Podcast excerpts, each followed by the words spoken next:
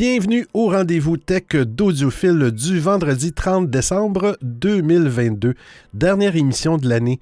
Hein, comme à toutes les semaines, je profite de ce moment pour vous partager les actualités technologiques et parfois scientifiques que j'ai vu passer depuis notre dernier rendez-vous. Hein? Je vous parlais de virus dans, mon, la semaine passée. Il me lâche pas.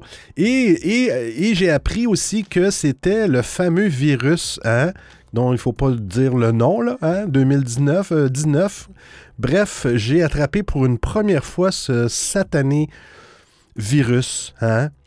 Et oui, il, ne semble pas vouloir me lâcher. Alors, ça se peut que la voix, vous allez voir dans ma voix aujourd'hui, ça se peut que ça lâche des fois. Et je ne veux pas être, euh, je ne veux pas sentir, euh, comment je voulais dire, faire la morale, mais si vous avez des symptômes, hein, euh, et puis, euh, vous avez une fête euh, dans un restaurant ou dans un endroit privé avec plusieurs personnes, mais vous avez des symptômes. Les tests, en tout cas ici, c'est gratuit. Hein. Faites un test de, ce fameux virus 19-là. Et au moins, vous allez pouvoir le savoir et informer les gens et vous informer aussi. Oh, là, j'ai ce fameux virus-là. Et, et, parce, que, parce que des fois, on a des symptômes, puis on pense que, bon, c'est quelque chose d'autre, c'est un rhume. Mais il euh, faut juste être conscient que parfois, nous, on peut avoir des petits symptômes avec ce satané euh, virus-là, mais on peut le transmettre parce que c'est excessivement contagieux. Et euh, la personne à côté de nous peut avoir des symptômes plus graves. Il faut juste penser ça euh, bref, je ne vous mettrai pas ça dans vos résolutions de 2023. J'espère qu'on va faire un trait à un moment donné là-dessus. Mais euh, disons que 2022 euh, se finit entre une boîte de mouchoirs et une, bouteille de. Voilà. Ah Allez, on commence ça tout de suite avec la première actualité. Bon épisode! « 400 millions de comptes Twitter piraté. Et oui, pas 4, pas 40, mais 400 millions de comptes Twitter. C'est beaucoup de monde, ça fait beaucoup de monde. Un pirate euh, a dérobé les informations privées de 400 euh, millions de comptes Twitter certifiés. Il demande à Elon Musk de lui faire une offre pour euh, récupérer ces données. Le PDG du réseau social, M. Musk, se voit alors exhorté par un pirate de lui verser de l'argent pour récupérer les données euh, piratées de ces euh, millions de comptes euh, vérifiés. Le hacker a mis en vente ces informations sur Breached. On y trouve les numéros et mails de chaque compte piraté où figurent des personnalités comme Vitalik Buterin, que je ne connais pas, qui est un des créateurs de, de l'Ethereum, la crypto-monnaie. C'est sur Breached, un forum de hackers, que le pirate a mis à la vente les informations privées de ses millions de comptes Twitter. Se faisant appeler Ryoshi, euh, ce hacker demande à Elon Musk de lui faire une offre d'achat pour éviter de mettre en danger la sécurité de ses utilisateurs, mais aussi pour échapper à une amende de l'Union européenne pour infraction au RGPD. Si un acheteur s'empare de ces données, les 400 millions de comptes pourront être ciblés par des tentatives d'arnaque. Alors, la plateforme euh, de finances décentralisée DeFi Yield a vérifié chacun des 1000 euh, comptes donnés par le pirate euh, et confirme également cette attaque. Parmi les personnes touchées se trouve Sundar Pichai, qui est le PDG de, Google. Désolé, M. Pichai, si je prononce mal votre nom. Ou encore Alexandria Ocasio-Cortez, euh, oui, qui est une politicienne démocrate très connue et euh, fervent. elle avait soutenu Bernie Sanders lors des dernières élections, très active sur Twitter. Pourtant très bavard sur euh, Twitter, Elon Musk n'a pas encore réagi à ce piratage massif de 400 millions de comptes vérifiés. Ryushi demande au PDG du réseau social de lui faire une offre par message privé ou sur la messagerie cryptée Telegram. Dans le cas contraire, le pirate vendra les informations sensibles à la meilleure offre. Sur Breached, le hacker déclare, je cite, Je n'ai pas encore été contacté par Twitter. Je leur ai proposé cette vente en exclusivité. Euh, mais si je ne peux pas leur vendre, eh bien, je prendrai les offres d'autres personnes. Notons que ces données ont été volées entre 2021 et cette année en exploitant une vulnérabilité dans le code de Twitter.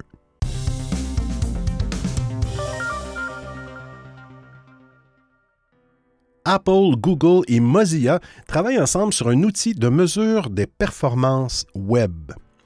Trois des plus importants développeurs de navigateurs web, à savoir Google, Mozilla et Apple, vont mettre leurs ressources en commun pour développer un outil de benchmark en anglais.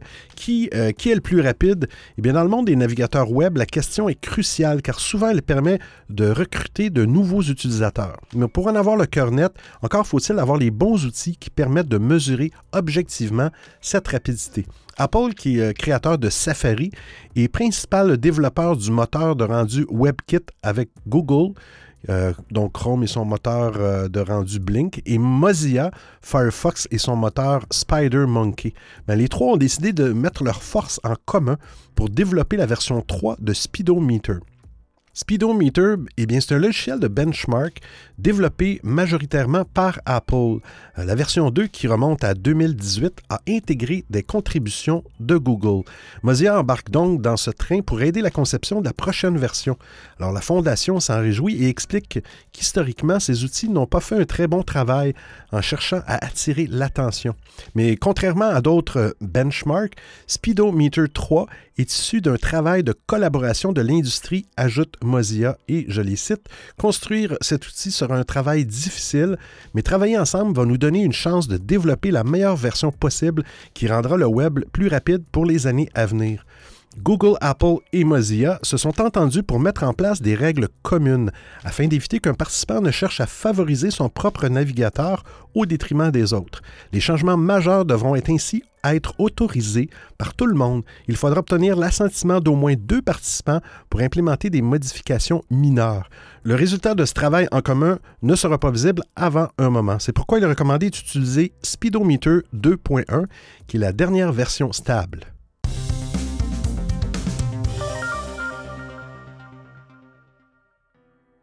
TikTok admet que ses employés ont espionné des journalistes américains.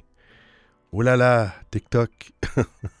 Cette semaine, la maison mère de TikTok, ByteDance, a reconnu que plusieurs de ses employés, dont ceux basés en Chine, euh, avaient accédé à des données euh, utilisateurs sensibles concernant les internautes américains et certains journalistes. Dans une lettre interne adressée euh, aux employés et consultée par Bloomberg, le PDG de TikTok, Shu Shu, excusez Monsieur Shu, mais votre prénom c'est Shu et votre nom c'est Shu, confirme ainsi les résultats d'une enquête longue de plusieurs mois au sein de la société. Selon ByteDance, euh, et M. Chouchou, les employés en question, auraient euh, ainsi accédé en toute illégalité aux adresses IP d'au moins deux journalistes américains travaillant pour BuzzFeed News et le Financial Times. Euh, derrière ces deux cas précis, un nombre inconnu d'utilisateurs et utilisatrices avec lesquels les journalistes étaient en contact aurait également été ciblé. Licenciés depuis l'incident par M. Chouchou, les quatre personnes sont accusées par leur ancien employeur d'avoir fait preuve d'un, euh, et je cite, un abus flagrant de leur autorité pour obtenir, l'accès aux données. Euh, depuis l'incident, TikTok assure avoir amélioré ses protocoles d'accès. L'entreprise appelle désormais à ne pas généraliser euh, la mauvaise conduite de quelques individus à l'ensemble de l'entreprise qui se bat depuis des années pour tenter de faire oublier au public les rumeurs d'espionnage pour le compte du gouvernement chinois. Reste que le mal est fait. Entre septembre 2021 et janvier 2022, les données privées des journalistes ont pu être consultées librement et à plusieurs reprises par les employés de la firme. Monsieur Chouchou.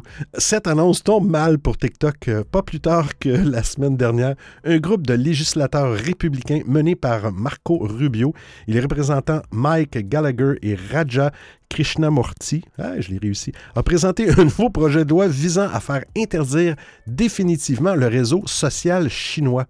Comme Donald Trump avant eux, euh, certains politiciens américains estiment toujours que ByteDance représente un danger pour la sécurité nationale américaine.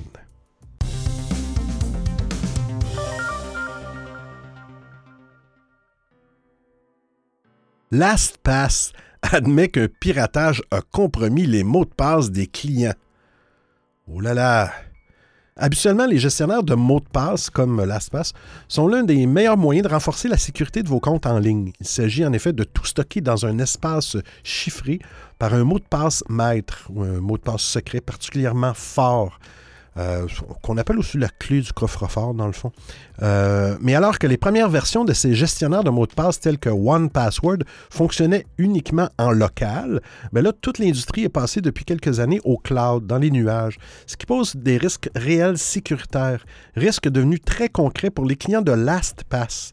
Alors, début août 2022, la firme révélait avoir été victime d'un piratage. Une personne non autorisée a eu accès à une partie de l'environnement de développement de LastPass en utilisant le compte compromis d'un développeur. La firme supposait alors que les pirates avaient volé des portions de code propriétaires de l'entreprise ainsi que des informations techniques.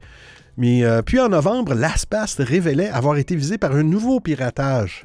Cette fois-ci, une intrusion dans les systèmes de l'entreprise, facilitée par le piratage du mois d'août, aurait permis aux pirates d'accéder à certaines données clients, mais sans plus de précision. La firme semblait pourtant assurer qu'aucune donnée réellement sensible, comme les numéros de carte bleue, euh, n'avait fuité. Euh, toutefois, à quelques heures du week-end de Noël, l'ASPAS annonce encore une très mauvaise nouvelle. Par un nouveau communiqué de presse, Karim Touba, qui est le PDG de l'entreprise, explique, je le cite, L'auteur du piratage a pu également copier une sauvegarde des données des coffres des clients à partir d'un espace de stockage chiffré, données stockées sous un format binaire propriétaire qui contient à la fois les données non chiffrées comme des adresses Internet de sites Web ainsi que des champs totalement chiffrés beaucoup plus sensibles comme des mots de passe et identifiants de sites not sécurisés et données de pré-remplissage. Selon le responsable, donc, les pirates sont en possession de potentiellement tous les coffres de mots de passe sécurisés des clients. Toutefois, les données les plus sensibles contenues par ces derniers restent chiffrées selon la firme et protégées par le mot de passe maître du coffre. Tant que ce mot de passe est, complexe et n'est pas réutilisé ailleurs, la probabilité qu'il soit cassé par les pirates reste assez faible. Il faut toutefois noter une réserve. Impossible de dire avec certitude que les données volées par les pirates sont réellement aussi sécurisées par chiffrement que la société ne le dit. L'ASPAS assure que les paramètres par défaut des coffres devraient les protéger des pirates. Par ailleurs, les comptes ouverts avant 2018 sont susceptibles d'être moins sécurisés. C'est pourquoi il est recommandé de changer euh, vos mots de passe euh, chez LastPass. Par ailleurs, on peut reprocher à LastPass sa réaction à l'attaque euh, l'absence d'infos supplémentaires depuis novembre et se communiquer à trois jours de Noël alors que les grands départements euh, d'informatique des entreprises sont en effectif réduit à cause des vacances ne font rien pour restaurer la confiance. Alors, euh, comme moi, je vous recommande de considérer un gestionnaire de mots de passe concurrent euh, pour sécuriser euh, vos comptes.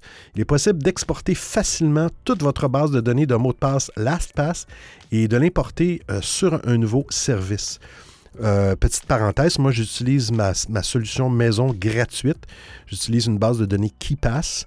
Euh, que je mets euh, sur mes ordinateurs, mais c'est sûr que c'est sur le cloud. J'aurais le même problème si quelqu'un, la, base de données euh, des mots de passe est, encryptée et sécurisée avec un mot de passe maître. Si quelqu'un devait, exemple, pirater mon Google Drive ou mon OneDrive, il y aurait accès à la base de données. Et, mais si votre mot de passe maître est très complexe, il y a peu de chances que...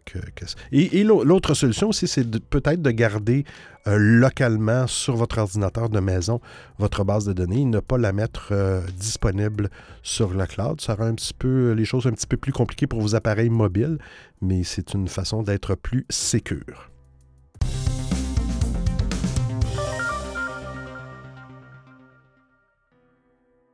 Waze qui teste une nouvelle alerte euh, pour les routes accidentogènes. Alors, l'application qui est détenue par euh, Google figure au rang des plus utilisées à l'échelle mondiale. Son succès s'explique par sa gratuité, mais également par ses informations sur le trafic mis à jour en temps réel par sa communauté d'utilisateurs. Google semble avoir trouvé une nouvelle idée pour utiliser une partie des données communiquées par les utilisateurs au fil du temps. Le concept consiste à prévenir le conducteur que la route sur laquelle il circule est potentiellement accidentogène. Pour connaître cette information, Waze s'appuie sur l'historique des accidents accidents routiers signalés par ses utilisateurs.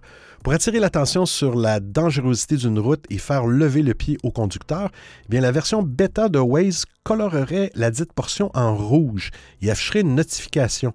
Cette euh, dernière porte actuellement la mention History of Crashes dans la version anglophone de l'application. À l'heure actuelle, cette fonctionnalité n'est présente que sur la dernière version bêta de Waze, mais pourrait bientôt faire son apparition dans une prochaine mise à jour de l'application pour téléphone intelligent. Pour les utilisateurs qui ne souhaiteraient pas obtenir ce, ce type d'information, la fonctionnalité peut être désactivée dans les paramètres de Waze. Alors Waze, avec plus de 8 millions de téléchargements, eh il fait figure de poids lourd parmi les applications de navigation. Ça a été fondé sur un mode euh, collaboratif, cet outil, qui a été racheté en 2013 par Google, puis c'est un excellent assistant de conduite.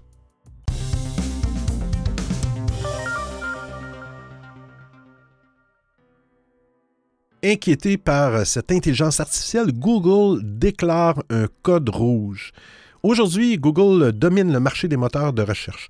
Malgré la présence de nombreuses alternatives, rien ne semble pouvoir remettre en cause cette domination. Pourtant, il semblerait qu'un produit soit finalement parvenu à inquiéter la firme de Mountain View qui, désormais, serait en code rouge selon le New York Times. Alors, ce produit, eh il s'agit de ChatGPT, le chatbot de la société OpenAI. Pour le moment, ChatGPT est encore un produit expérimental et selon son créateur, l'intelligence artificielle, bien qu'impressionnante, n'est pas encore suffisamment fiable pour qu'on puisse compter sur celle-ci pour des choses sérieuses. Mais plus tard, il est possible que ChatGPT euh, et les produits similaires puissent remplacer Google. La particularité de ChatGPT est que celui-ci est capable de répondre aux questions posées par les utilisateurs de manière naturelle. Il est capable de répondre à des questions complexes. Si cette intelligence artificielle est une menace pour Google, c'est parce que plus tard, les internautes pourraient poser des questions au chatbot pour obtenir une vraie réponse au lieu de saisir des requêtes sur Google et obtenir des liens vers des sites web. Alors, le patron de Google, Sundar Pichai, euh, aurait récemment enchaîné les réunions afin de redéfinir la stratégie du géant d'Internet en matière d'intelligence artificielle. Et visiblement, Google compte montrer ses muscles lors de son prochain événement Google I.O. En effet, des équipes au sein des départements de recherche, de confiance et de sécurité de Google et d'autres départements travaillent désormais sur l'intelligence artificielle en attendant cette conférence qui devrait avoir lieu en mai 2023. Les équipes de Google travailleraient sur une réponse à ChatGPT, mais aussi sur d'autres types d'intelligence artificielle. A priori, Google devrait avoir les moyens, l'expertise ainsi que les données pour créer un vrai concurrent de ChatGPT. D'ailleurs, certaines technologies utilisées par OpenAI auraient été créées par Google. Mais le problème est que Google pourrait hésiter à déployer un tel produit de peur que celui-ci ne cannibalise son moteur de recherche dont les revenus publicitaires dépendent. D'autre part, Google pourrait également craindre euh, qu'un tel produit nuise à sa réputation. Les entreprises plus petites comme OpenAI n'ont pas ce genre de contraintes. Google n'est pas le seul à développer une alternative à ChatGPT afin de ne pas devenir obsolète. Par exemple, le moteur de recherche Niva a déjà annoncé le développement d'une intelligence artificielle similaire à celle d'OpenAI afin de muscler son moteur de recherche.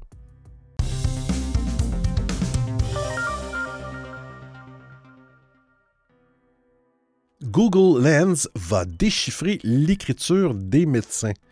À l'occasion de l'événement Google for India, durant lequel le moteur de recherche a fait des annonces en direction de ses marchés de l'Asie du Sud-Est, l'entreprise a dévoilé une nouvelle fonction qui sera utile partout dans le monde. Google va mettre à profit les capacités d'intelligence artificielle de Google Lens pour déchiffrer les ordonnances des médecins. Les ordonnances mal écrites ou indéchiffrables peuvent représenter un danger pour les patients. Alors, combien de médicaments à prendre, à quel moment de la journée, combien de jours, des informations cruciales qu'il faut absolument connaître et malheureusement, il est parfois impossible de les retrouver sur les ordonnances. Google travaille avec des pharmaciens sur l'écriture des médecins. La fonction sera prise en charge par les serveurs de Google Lens. Il faudra prendre euh, en photo l'ordonnance ou la télécharger depuis la galerie du téléphone intelligent. Une fois l'image analysée, l'application détectera et mettra en évidence les médicaments mentionnés sur le papier. L'utilisateur ne sera pas laissé seul face à ces informations. Google explique que la technologie fera office de technologie d'assistance pour la numérisation des documents euh, médicaux manuscrits, mais, je cite, aucune décision ne sera prise uniquement sur la base du résultat fourni par cette technologie, ajoute le groupe. Google n'a pas euh, annoncé quand cette fonction sera disponible en Inde, où il compte plus d'un demi-milliard d'utilisateurs, ou ailleurs dans le monde. Google Lens est devenu avec le temps une technologie majeure et quasiment une plateforme en tant que telle, à tel point que l'outil d'analyse des images a fait son apparition sur la page d'accueil de Google. Vous écoutez le rendez-vous tech d'Audiophile. Pixel 7. Le verre de la caméra arrière peut se briser tout seul. Les Pixel 7 et 7 Pro semblent rencontrer quelques problèmes à cause des matériaux utilisés. Certains utilisateurs rapportent que le verre qui protège la caméra arrière s'est brisé, alors que leur téléphone intelligent n'est pas tombé. Sur les réseaux sociaux, de nombreux utilisateurs ont signalé ces dernières semaines que les parties en verre de leur smartphone se sont brisées toutes seules. Il y a un utilisateur de Twitter euh, qui a par exemple publié une photo sur Twitter qui montre des dommages sur le verre de la caméra arrière de son Pixel 7. D'ailleurs, dans le lien de l'émission, vous allez voir le, le, site, il y a des photos. Comme on peut le constater sur l'image, le verre est bien brisé au niveau euh, d'un des objectifs de photo. Alors je cite, même pas un mois, pas de chute. Euh, juste une utilisation régulière. J'ai un étui sur le téléphone. On m'a dit que c'était mon problème. Euh, c'est clairement un défaut de fabrication et je sais que je ne suis pas le seul. S'il vous plaît, réparez ça, Google.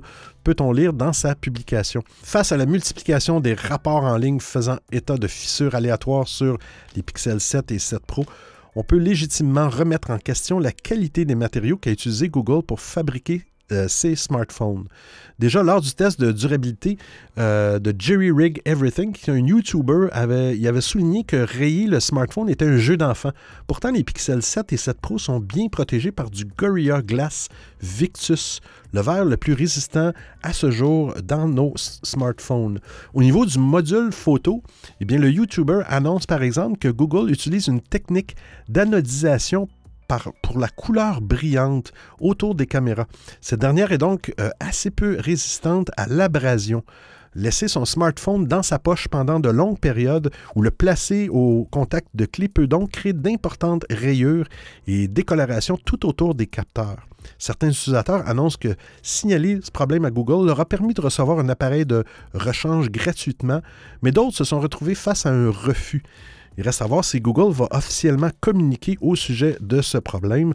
On espère que les smartphones utiliseront bientôt le nouveau Gorilla Glass Victus 2 qui promet d'être encore plus résistant que son prédécesseur.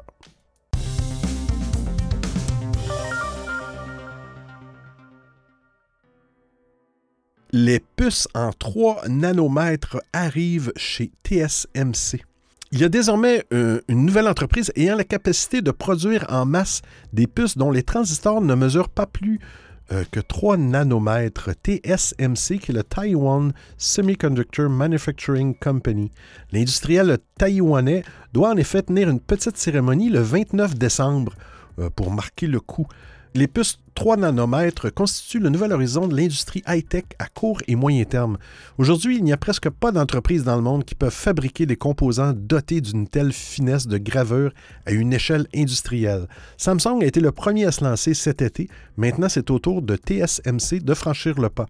Il est difficile de saisir l'échelle dans laquelle évoluent d'aussi petits transistors. Un nanomètre équivaut à un milliardième de mètre. C'est infime, dérisoire. En comparaison, un cheveu est 50 000 fois plus épais. Il serait immense à, côté du transistor de TSMC, mais il est d'une taille proche des transistors qui équipent les puces les plus avancées en 5 et 7 nanomètres. Dans les faits, euh, l'évolution des transistors se fait au niveau de leur géométrie, plus que sur leur taille qu'il devient de plus en plus difficile euh, à abaisser. Ainsi, les industriels ont commencé à délaisser une approche plate pour une logique en trois dimensions. Ces modifications dans la structure ont pu être observées à partir de 2010 et les puces en 22 nanomètres puis 14 nanomètres. Un premier palier a été atteint avec la technologie dite FinFET, Fin Field Effect Transistor, soit transistor à effet de champ à ailette. Ce procédé a été employé pour les transistors de 22, 14, 10 et 7 nanomètres. Est arrivée ensuite la méthode Gaffett Gate All Around pour passer le cap des, des 7 et 5 nanomètres. Le Gaffett entoure le transistor d'une sorte de portail. Aujourd'hui, TSMC produit déjà des puces en 5 nanomètres pour le compte d'Apple à travers la puce Apple A16 Bionic. Celle-ci se retrouve dans les smartphones les plus pointus de la marque américaine, à savoir l'iPhone 14 Pro et l'iPhone 14 Pro Max. On peut penser que la nouvelle génération de transistors en 3 nanomètres équipera en 2023 les futurs produits de la firme de Cupertino.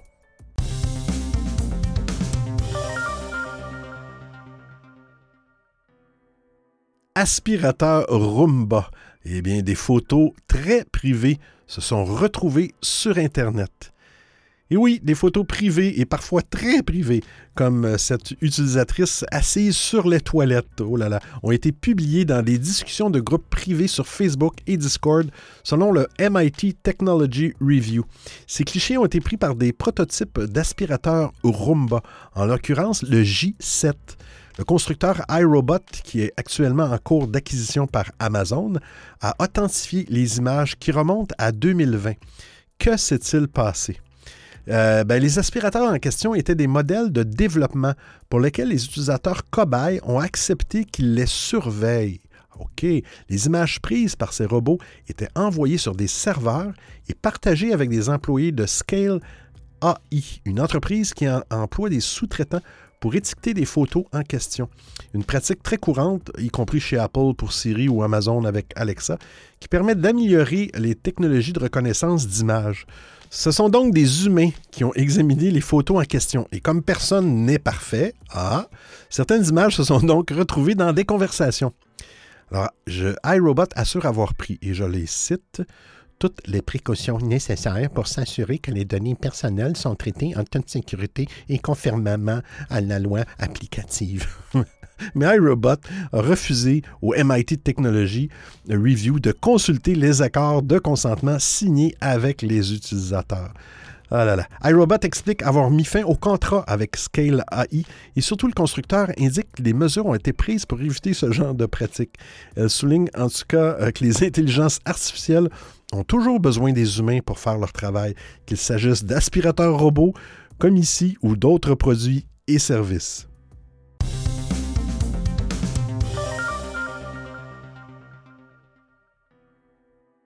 Des cabines d'essayage Amazon. Oh mon Dieu, j'avais déjà parlé de ça dans, dans un, épisode ultérieur, ça fait quelques mois. Euh, en début d'année dernière, Amazon s'attaquait sérieusement à Zara, HM et compagnie avec sa première vraie boutique de vêtements. Onze mois après le lancement d'Amazon Style, seuls deux magasins sont ouverts. Le premier se trouve à Glendale, en Californie, tandis que le deuxième est à Columbus, dans l'Ohio. Alors après un an, quel est le bilan? Qu'en pensent les consommateurs? Roger Cheng, un journaliste américain de CNET, a fait un petit tour euh, du côté de la boutique californienne. Alors, le futur du shopping vestimentaire est-il entre les mains d'Amazon? Eh bien, d'après M. Cheng, l'expérience d'achat est bouleversée surtout euh, du côté euh, des cabines d'essayage. En effet, il faut utiliser l'application pour scanner les articles que l'on désire essayer et demander à passer en cabine. Alors là, les employés s'empressent de réunir les vêtements euh, que vous voulez enfiler et préparent votre cabine d'essayage. Par la suite, l'application vous informe que votre cabine est prête. Vous pouvez même débloquer cette dernière grâce à votre téléphone intelligent. En plus des vêtements que vous voulez essayer, Amazon glisse d'autres produits qui pourraient vous plaire. Amazon Style ne se contente pas de vous donner rendez-vous dans une pièce vide et monotone pour essayer vos vêtements. On retrouve ainsi un grand écran tactile. Sélection et recommandations y sont affichées. Encore mieux, vous pouvez directement demander aux employés une autre taille si vous avez mal calculé votre coût. De même, l'employé ne vient pas frapper à la porte de la cabine pour vous remettre le nouveau produit à la bonne taille cette fois. Ce dernier se trouve directement dans le placard de la cabine d'essayage, comme par magie. Le système est assez intéressant. En réalité, un voyant rouge s'allume et la porte du placard se verrouille. Cela permet à l'employé d'y déposer les nouveaux vêtements. Une fois la porte refermée de son côté, le voyant rouge s'éteint et vous pouvez ouvrir le placard depuis la cabine. C'est relativement simple, mais c'est brillant. Reste à voir les projets d'Amazon pour Style. En effet, seules deux boutiques ont vu le jour depuis le lancement de ce concept. Pour le moment, la firme de Jeff Bezos n'a pas dévoilé ses plans pour l'avenir.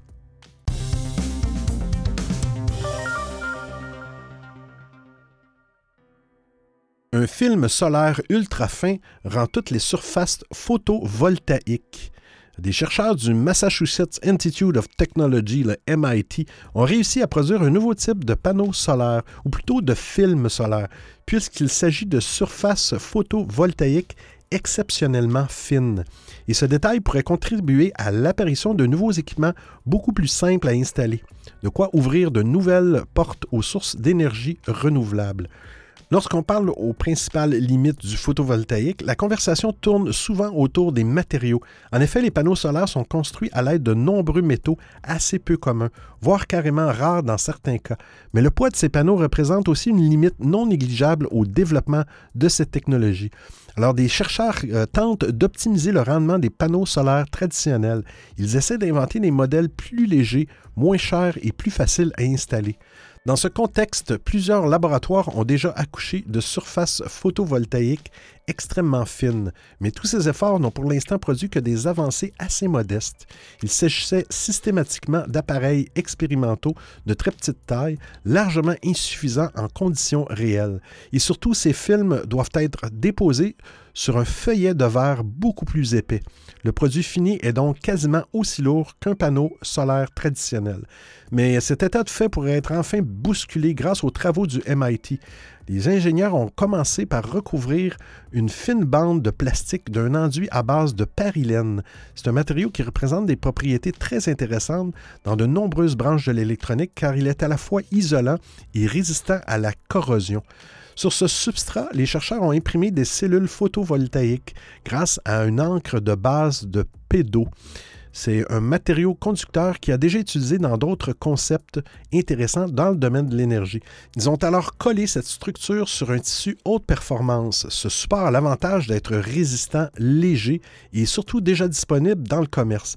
À partir de là, il ne restait plus qu'à le décoller soigneusement pour séparer la surface photovoltaïque du plastique. Au bout du processus, les chercheurs ont obtenu un film solaire d'une épaisseur de 2 à 3 micromètres. À titre de comparaison, le diamètre d'un cheveu moyen est de l'ordre de 60 micromètres.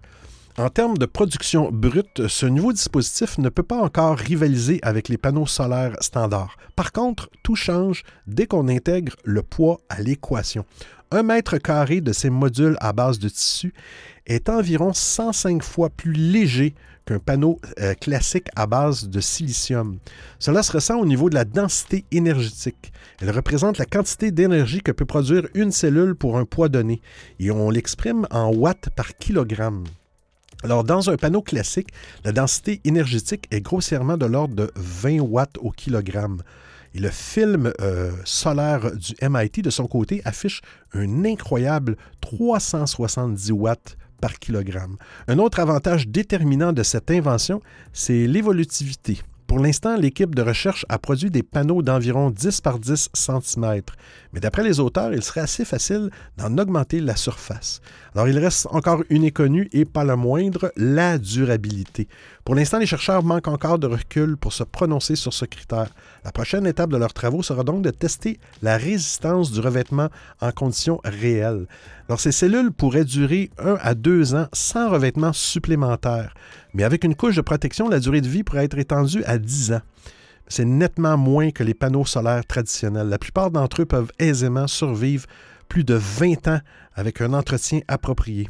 Mais ce délai pourrait tout de même être compatible avec une utilisation en conditions réelles, surtout si ces films photovoltaïques sont plus faciles à produire et à installer.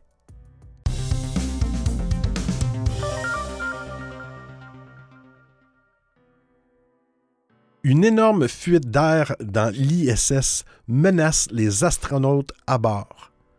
La Station spatiale internationale est un ensemble de modules assemblés les uns dans les autres. Ils forment une structure grande comme un terrain de football.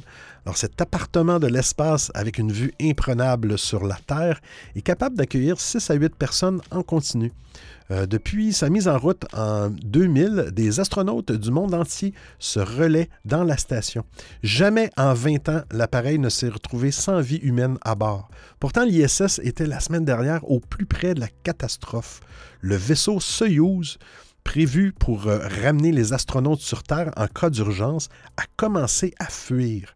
Alors en quelques heures seulement, le niveau de pression dans l'air dans le module a chuté.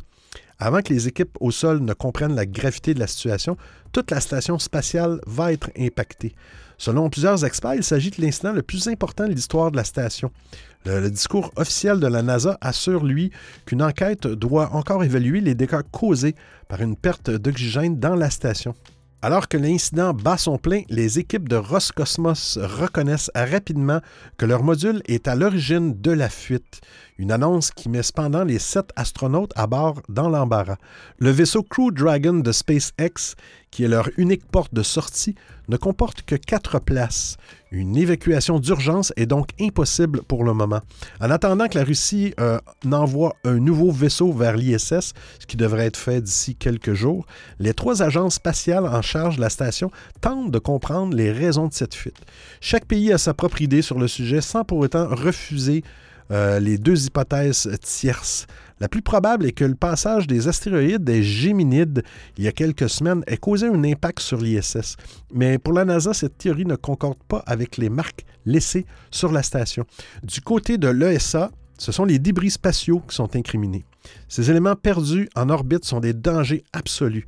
Incontrôlables, ils vont et viennent en orbite obligeant l'ISS à les suivre à la trace pour prédire leur trajectoire et ainsi éviter une collision à 27 000 km/h. Si l'impact a pu être créé par un débris spatial, la Russie n'est pas encore sortie d'affaire. Il y a quelques mois, un trou avait été découvert par des astronautes présents dans l'ISS. Il avait mis toute la mission en danger et avait été causé par une erreur sur la chaîne de montage en Russie. De lourds soupçons pèsent encore sur Moscou. L'enquête est en cours du côté de la NASA, l'ESA et Roscosmos, alors que les astronautes à bord attendent toujours leur deuxième vaisseau de secours pour les ramener sur Terre en cas de besoin.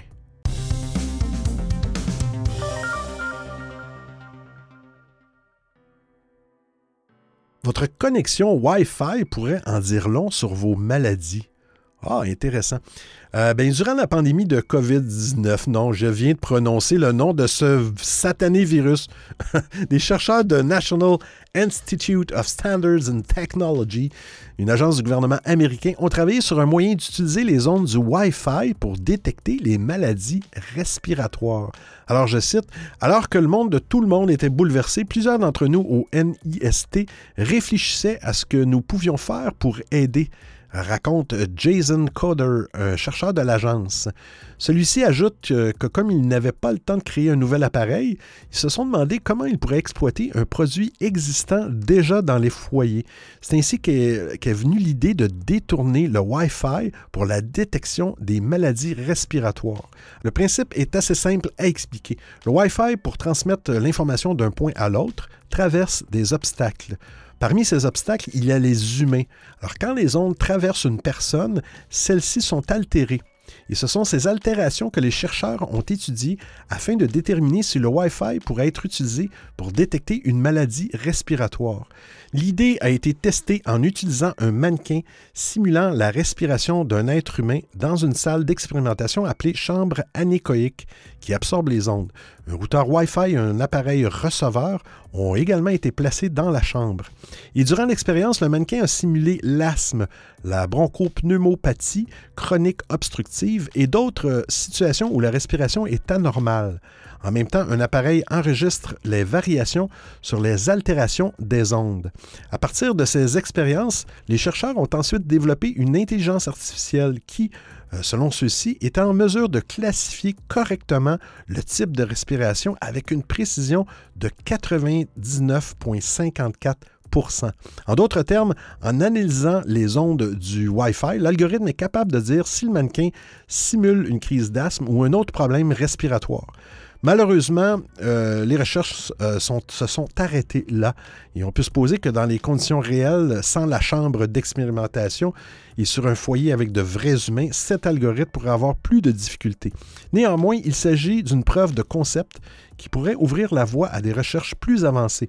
Et éventuellement, dans le futur, il pourrait exister une application mobile qui, en étudiant les signaux du Wi-Fi, serait capable de vous prévenir si vous avez un problème de santé. Alors j'espère que vous appréciez le format et le contenu de l'émission. Si vous avez des suggestions d'actualité, des commentaires, vous voulez m'envoyer un message audio ou simplement me payer un café, eh bien c'est très simple. Vous trouverez tous les liens sur www.audiophile.com. Il y a même une section nommée Docu, le rendez-vous tech d'audiophile intégral avec l'ensemble des références web ou liens URL. Et je vous remercie de m'avoir prêté vos oreilles pendant l'écoute de cet épisode. Et c'est terminé pour aujourd'hui. Ça a été un petit peu. Euh, euh, j'ai manqué de voix un petit peu. Euh, j'espère que ça n'a pas trop paru. J'espère que ça va se replacer, hein, que ça va aller mieux dans les prochaines semaines. Dernier épisode, dernier épisode de l'année. Hein, mais restez de bonne humeur. Hein, restez de bonne humeur. Il ne faut pas être triste, même si c'est le dernier épisode. Il va en avoir d'autres la semaine prochaine. On va être en 2023. Hein, fait qu'on se retrouve justement la semaine prochaine pour un autre épisode du Rendez-vous Tech d'Audiophile. D'ici là, portez-vous bien. Ciao, ciao tout le monde.